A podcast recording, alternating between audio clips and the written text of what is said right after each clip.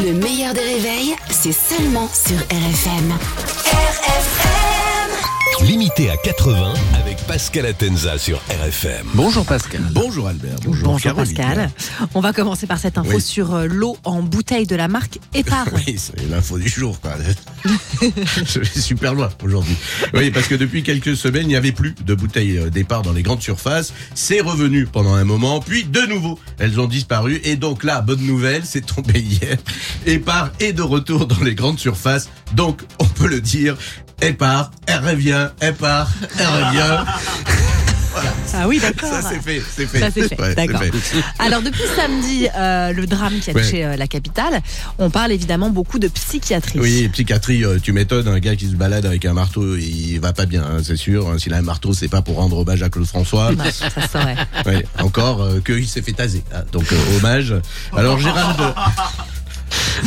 Alors Gérald Darmanin a dit que ce n'était pas une défaillance des services de renseignement, mais un ratage psy et médical. Alors non. Hein, En revanche, quand vous regardez Rachida Dati ou Jack Lang, là, on peut le dire, c'est un ratage médical. hein. on est, on est d'accord.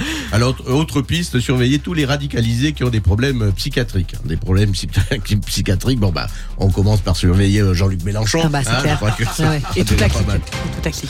On parlait hier de la tournée de Michel Sardou avec Oui. l'annulation euh, d'un de ses concerts. Eh bien, il en annule deux autres oui. parce qu'il a été testé, le pauvre, Oui, oui, oui, euh, positif au Covid. Je suis désolé. euh, Hmm. Avoir un Covid à 76 ans, ça sent vraiment euh, la tournée d'adieu. Cette fois-ci. Laetitia Hallyday, elle commence à tourner autour de Sardou, c'est pas bon signe.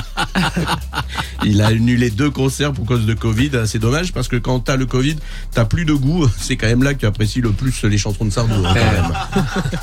Il pas le lâcher. hein. Non.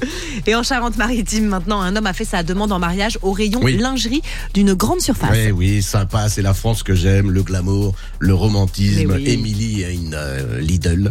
Hein, c'est- c'est classe.